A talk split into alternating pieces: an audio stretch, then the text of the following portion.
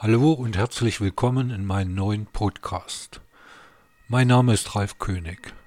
Ich bin 57 Jahre alt. Seit 2001 bin ich BU-Rentner. Früher war ich als Architekt tätig. In meinem Podcast erfahrt ihr, was es mit der Stadt der Stoffe, aus dem die Träume sind, auf sich hat. Dinge aus meinem Leben, Ansichten, Erlebnisse, Erfahrungen, Visionen oder Utopien. Es wird Auszüge aus meinem Roman Oxymoron, der blaue Smaragd, geben. Ihr erfahrt die glanzvolle und traurige Geschichte der Prinzessin Caroline. Wir unternehmen Reisen nach New York, den Niagara-Fällen, Dubai und vielen anderen Zielen, hauptsächlich in Europa. Es gibt Innenansichten psychiatrischer Kliniken. Wie eine kleine Bürgerinitiative die Stadt immer wieder positiv mit Aktionen und Events belebt. Ich werde offen sein für neue Ideen und Anregungen, um den Podcast auch in Zukunft lebendig zu gestalten. Die Stadt der Stoffe, aus dem die Träume sind. Warum die Stadt die Stadt der Stoffe ist, möchte ich euch anhand des Prologs zu meinem Kurzroman Der blaue Smaragd, der gemeinsam mit Sven Michael Klein entstanden ist, erläutern. Das Buch ist als E-Book bei fast allen europäischen E-Book-Anbietern erhältlich. Wie aus den Stoffen Träume werden, folgt später. Prolog Im April 1912 brach sie zu ihrer Jungfernfahrt nach New York auf. Die Titanic, das größte und luxuriöseste Schiff, das bis dato auf der Welt gebaut wurde. Unsinkbar sollte es sein und schnell die Strecke für die 1300 Passagiere und 900 Besatzungsmitglieder zurücklegen. Wir wissen nicht, ob viele der 2200 Menschen an Bord Uniformen, Kleider oder Anzüge aus Stoffen trugen, die in Greiz gewebt wurden, aber es ist anzunehmen.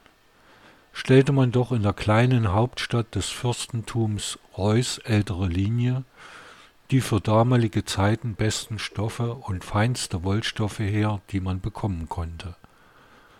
Bereits 1892 sorgten ca. 11.200 mechanische Webstühle in der Stadt nicht nur für Qualität, sondern auch für einen rasanten quantitativen Absatz der Waren in aller Welt. Besonders seit dem Jahr 1865, der Eröffnung der Bahnstrecke Greiz-Neumark, die für den Anschluss der Greizer Industrie an das sächsisch-bayerische Eisenbahnnetz sorgte, fand eine immer schnellere Entwicklung derselben statt gab es 1811 die erste mechanische Spinnerei und 1824 die erste Webereifirma, sollten sich nach der Reichsgründung 1871 und die danach fließenden französischen Reparationsgelder vor allem in den 1870 und 80er Jahren zahllose Industriebetriebe ansiedeln. Das politische Umfeld war geprägt durch das kleinste deutsche Fürstentum das mit Heinrich den 22., der von 1859 bis 1902 als Landesfürst regierte, einen umsichtig agierenden Landesvater an der Spitze hatte. Reuß ältere Linie war 1871 ein deutsches Bundesland, das fast keine Schulden hatte. Allein drei größere Kirchen ließ Heinrich der 22. bauen. Politz, Hermannsgrün und Aubachtal. Infrastruktur und Schulen entstanden. Die außergewöhnlich erfolgreiche Entwicklung zwischen 1865 und 1900 sorgte dafür, dass Greiz zu diesem Zeitpunkt mit Hamburg um den Titel Reichste Stadt Deutschlands konkurrierte.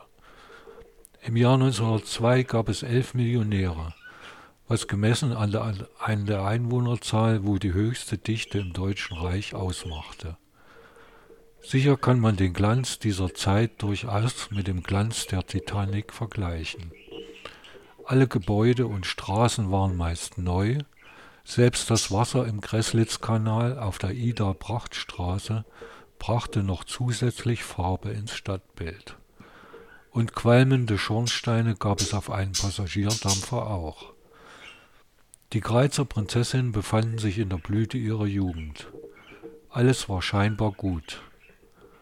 Natürlich gab es eine Klassentrennung, aber selbst die Fabrikbesitzer waren bis an die Grenzen ihrer Belastbarkeit tätig. Und der einfache Arbeiter konnte zumindest in einer der zahlreichen Gaststätten und Ausflugslokale oder in der Natur Ausgleich vom harten Arbeitsalltag finden